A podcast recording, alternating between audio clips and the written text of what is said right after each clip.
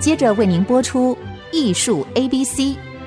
本节目由 iArt Gallery 爱上一郎赞助。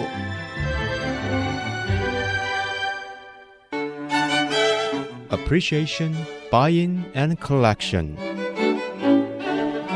艺术 A B C，艺术入门的三部曲，艺术收藏的必修课，让您成为品味出众的艺术鉴赏达人。您的家成为风格独具的私人美术馆，实时与艺术之美对话。艺术 A B C，陆杰明主持。各位听众，大家好，这里是 IC 之音竹科广播 FM 九七点五，陆杰明老师的艺术 A B C，我是代班主持人郑志贵。我们今天要谈一个台北市的话题，就是在。半个多月前呢、有一个新闻，就是关于故宫的文物啊，几个陶瓷呢破损的事情。那么大家非常忧心这个故宫博物院对文物的保护。我认为这个事情把当作平常心看待，因为呃，世界上很多博物馆它都会在这个收存文物啊移动的时候，多少会有毁损的情形。只要我们把这个事情的记录呢，把它找出来还原，那。讲究该负责的负责就好，但倒不至于像现在社会有时候对于馆长特别多的要求啊，甚至有人说请他赔呀，或者是下台呀。我觉得倒不需要这样子，但是有另外一件事情，我觉得比较重要的就是，呃，我们的吴密曹馆长他对于故宫啊有一些私人的收藏的寄存政策呢，他有一个宣示。那也就是说，大概在半世纪以前呢，大概一九六九年左右呢，我们台北板桥有一个望族叫板桥林家花园。的林伯寿先生曾经把他们家的收藏啊寄存在故宫。那么这个收藏呢，它有一个名称叫做兰千山馆。那么取两件重要的收藏品为名，兰是兰亭序，千是千字文。那么我们今天来谈一谈兰亭序这个话题。那么因为它是一个值得谈的一个公案啊，刚好现在新闻呢，也就是。爆出故宫将要对这一批东西以兰铅为主的这些艺术品啊，这些收藏品呢，有一个处置。那么故宫院长，他们主动啊说，故宫的这个收藏的空间不够了，所以这些东西啊，他们要跟民间寄存的这个单位啊解约了。那我们想说，依照办法怎么办理？那当然是很合法的，因为身为一个大美术馆的主管，他当然有权利这么做。那我们就来谈一谈呢、那么，其实这件事情让文化界有点震惊，因为呢，主动要还给收藏家们的这个文物啊，蓝千山馆的文物呢，姑不论是一两百件啊，或者几十件这个数量，其中呢，就以兰啊、兰亭序跟千千字文啊，这个是重要的文物啊。如果算起来，他们超过一千三百年的这个历史，哎，那么。要退还给民间，那我们就觉得太为可惜了。因为呢，美术馆长、博物馆长，他这个公职呢，它有几个功能，就是它要作为一个表率啊，提振这个馆方啊对艺术的研究，呃，它要有具备学术背景，然后能够领导它的馆方的这个专家们呢。能够做深刻的研究，来领先在学术界，至少在国内的学术界，何况是国际的学术界，或者是中国美术的领域。其次呢，它要保存文物，还有呢，他要能够推广教育，把这些文物呢，能够适当的以学术的立场啊，能够推广，让国民呢能够。常常的能够从这些文物上受惠，例如讲最简单就是，现在呢，故宫博物院有一个展览叫王世贞，晚明文化人王世贞与他的置业，这么一个展览，国人就可以看到说，哦，因为啊，王世贞明代的这个收藏家呢，曾经收藏了这一件兰千山馆的兰亭序以及其他等等啊，我们就可以从这个展览看到了怀素的自序帖。那么怀素的千字文，或者是王世贞曾经写到中国绘画史上面有过什么样的分歧变化，我们就因此可以看到明皇幸蜀图，看到金号，看到巨兰，看到李成的画作。那么接着第二个梯次，我们还会看到这个船，其他董源啊，其他的画作，还有赵孟頫的《鹊华秋色》。那当然呢，在十月五号展览开始呢，那么兰千山馆的这一件《兰亭序》的摹本呢也展出了。我们因为这个展览的策划啊，有一个晚明文化人的这个观点扩充出去，我们可以看到许多的重要的书画。当然，包括许多重要的现展品啊。那这一件由民间所寄存的《兰亭序》呢，是什么样的一个价值呢？啊，作为馆长，怎么会突然提到说我们要把它退还给拥有者了？好像在这个态势上，我们就会听到一个感觉。我说的态势上，就是一般人对这个文物其实不太了解。那么政府单位常常就是依法办法嘛。所以，一个馆长当然有权利哈，依照办法。但是呢，许多的事情是这样，土法不足以自行。我们的法的施行呢，还靠照人呐的文化的这个背景啊，文化的认识来判断了。我们今天就来谈这一件《兰亭序》。大家知道，《兰亭序》啊是王羲之写的一篇文章啊。后来呢，他就写了一篇字，这篇字呢，一直传到了两三百年之后呢。唐太宗非常喜欢他，然后死了以后，他就把他拿来殉葬了。所以在这个世界上已经没有《兰亭序》这个原作了。可是呢，唐太宗他很喜欢得到这件书法的精品啊，传说中的精品呢，他就请当时的有名的书法家临了好几个版本。也请当时有名的复制专家啊，摹了好几个版本，就是临跟摹是两种事情。摹就是用一种蜡光纸啊，在透光的地方把它贴上去照描，描的时候用这个毛笔的笔尖呢，把它的字形的外轮廓哦双勾，勾好以后再去中间填墨，那一个一个字就描出来了。它是一个比较。贴近这个字形的描法，那何况是当时专家都是好手啊，他们还留了名字在这个人间，所以当时有三个专家，冯承素啊，啊，韩道正啊，啊，呃，等等等等这些人。那另外的就是书法家看着写，看着写当然没有那么准确了啊，因为他不是。照着去描的嘛，可是呢，书法家有这个书法的修为啊，他也有这个接近这个艺术品诠释它的复制的方法。那么就以当时的这个隋朝的官吏啊，到了唐太宗时代还当官的，呃，秘书监就是掌管国家图书馆的馆长啊，呃，应该叫虞世南，他有一个版本，或当时呢这个辈分最高的唐代的书法家欧阳询有一个版本。还有呢，唐太宗的宰相褚遂良有不止一个版本。我们今天在故宫这个版本呢，就是当时褚遂良所临的。我们通常称之为摹本跟临本呢，有时候到最后都有点分不清了。大家不要太注重这个字眼啊，因为书法家他不是当时的复制的专家嘛，他是看着写，所以他是临本，他不是摹本啊。摹就是这个我们手摸来摸去的摸，那个手字边呢，我们把它放在这个墨的下面，那就是摹。所以摹呢，就是要接触，就是摹。那么真正的复制专家要接触它，找个蜡光纸透着光去照着描，要贴上去。那么书法家呢，不能贴上去，他是放在一边，眼睛看着另外一张纸上写，所以叫临。临是靠近，摹是贴上。所以这个临本呢，我们今天在故宫呢，现在呢还可以看到，呃，他正在这个王世贞的特展里面展出这一件板桥林家所。寄存在故宫博物院的这一件褚遂良所临的《兰亭序》，那么它是写在卷上面的，因为卷会变黄啊，我们就是称之为褚遂良黄卷本兰亭。那么它只是一件复制品嘛？但是您要知道，在这个世界上有几件王羲之的原作吗？零。所有在这个世界上，两岸、日本。其他国家所拥有的王羲之的书法，打个引号，都是临品或者摹品。所以临跟摹呢，就用来了解王羲之、想象王羲之、推论王羲之，是一个重要的证物。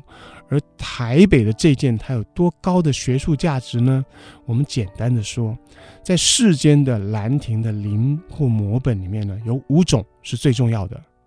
其中呢，欧阳询写的那一本呢，是刻在石头上，还有画行列的那一行一行的线，那个线条再用拓印出来的，所以它不是在纸张上，它是在石头上，那个石头已经不见了，然后那个一本一本的所拓上来的的这个黑底白字的这个，根本不用考虑。因为我们知道这个《兰亭传奇》啊，是王羲之啊，在这个春季郊游啊，在水边啊饮酒赋诗啊，并且把大家这个郊游的活动所写的诗，并成叫做《兰亭诗集》的这件事情，经过写了下来，叫做《兰亭序》。那么我们都知道，他说酒酣耳热之际啊，写下了《兰亭序》啊，呃，自龙飞凤舞。可是呢，他在事后呢，想把这一件草稿重新把它謄了整形了，写了几十遍呢，都没有超过这一件的。所以那个刻在石头上有一行一行的行列哦，那么样板印的话，字体呢就不用考虑了，因为它距离王羲之酒酣儿的精神很远。那么隋朝留下来的官吏。虞世南先生，他是一个很稳重的君子，他的字一个字一个字的写，也没有潇洒的情境。那只剩下两个版本，就是褚遂良的版本，还有另外一个摹写的复制专家的两个版本。这两个版本，其中呢，我们在写《兰亭序》作为练习的时候呢。用的版本就是那个摹写专家冯承素的那个版本，他现在在北京所收藏的北京故宫。而另外一个褚遂良有写两个版本，乾隆皇帝曾经拥有一个版本，他把它刻在石头上，让大家能够翻模，能够拓印。另外一个版本就在台湾。而台湾这个版本是超过在大陆那个版本，也就是说，在这个世界上五种《兰亭序》的摹本和临本之中，以大陆的那个摹本和台湾的板桥林家的这个临本是最重要的。在这个世界上，作为研究《兰亭序》的纸张或者卷本上面的实物上面，有两件最重要的版本。一件是大陆的冯承素的摹本，一件是台湾板桥林家寄存在台北故宫的临本，而我们的院长说要跟板桥林家的收藏家解约，请他们拿回去。这个文化界、艺术界能够不震惊吗？我们休息一下，待会来谈一谈《兰亭序》这个文本的背景。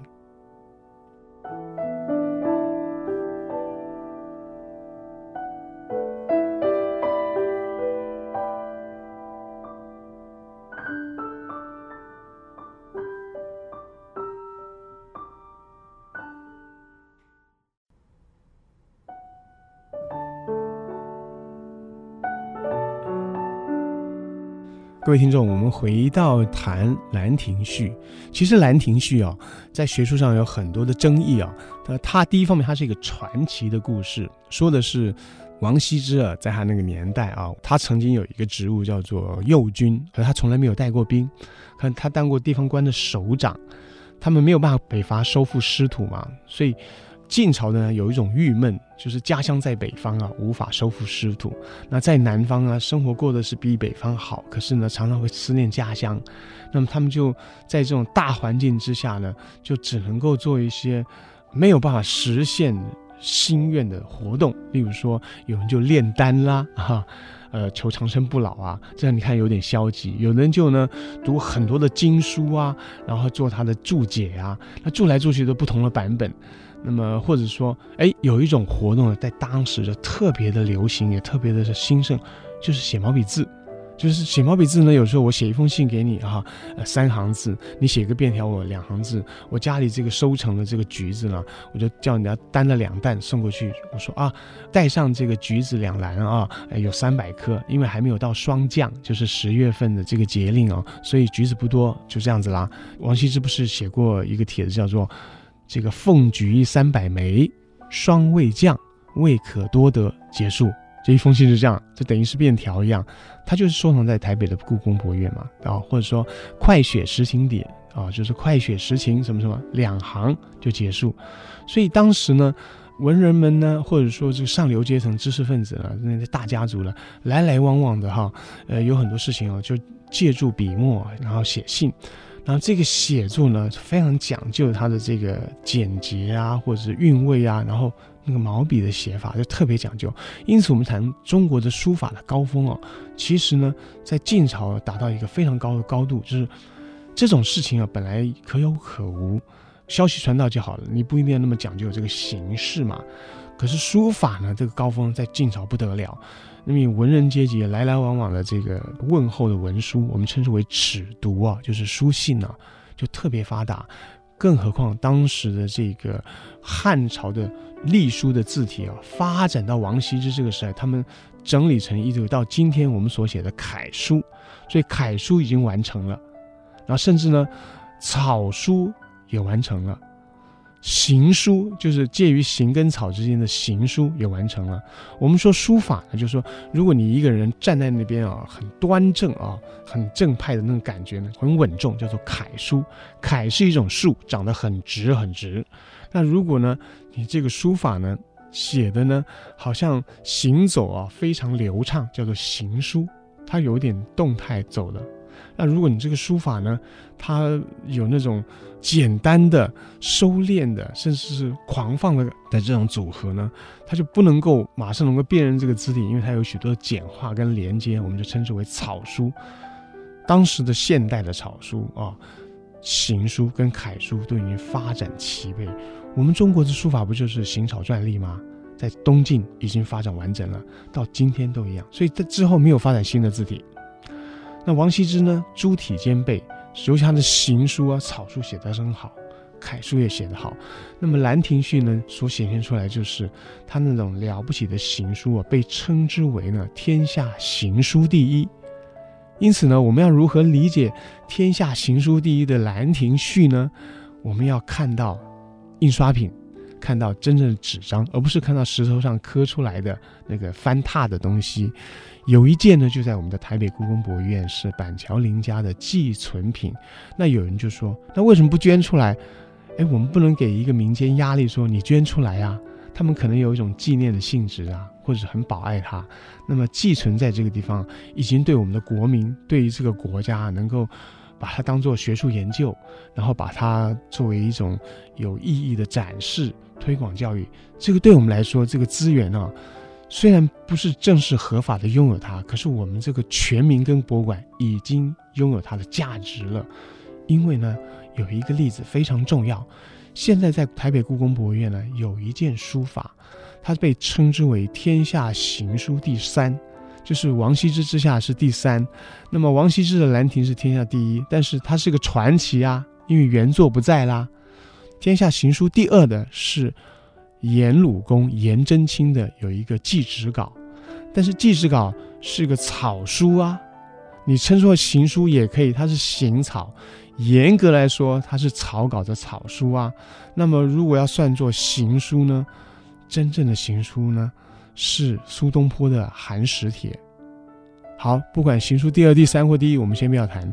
有一件很重要的《寒食帖》，当初呢，王世杰先生寄存在故宫，他并没有捐给故宫，哎，他是寄存在故宫。他的模式跟今天板桥林家寄存在故宫的蓝千山馆的藏品是一样的。后来王先生过世了。家人一起遗愿，就把这一件东西呢，《寒食帖》以象征性的费用卖给了故宫博物院，就入藏了故宫。今天故宫有一件宋朝的不得了，在书法界第一件的珍品，就是寒食帖，当初是寄藏在故宫，然后有一个因缘进入故宫的收藏，所以有一件不得了的书画真迹能够寄藏在一个美术馆，它很可能是有一天入藏于这个美术馆的一个契机。当然，我们民间官方或任何人都不要给这个收藏单位以压力。可是这不能不说是一个良缘，是一个佳话。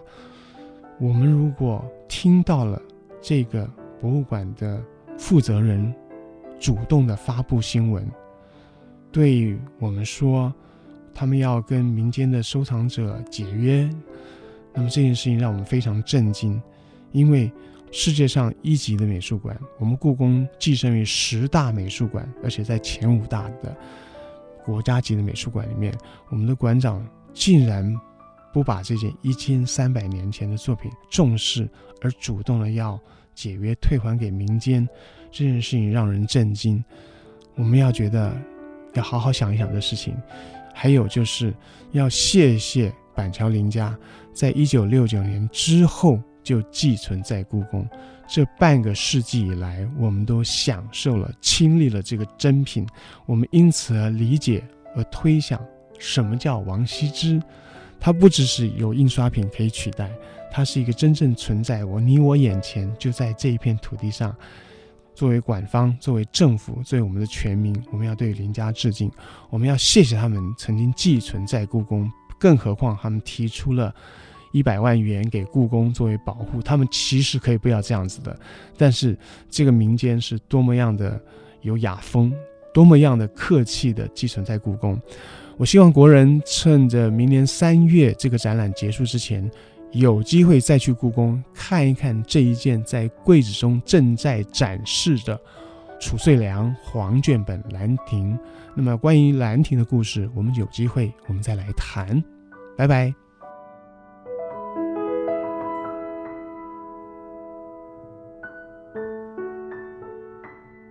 以上节目由爱上一郎赞助播出，放松心情，静静体会艺术的美好。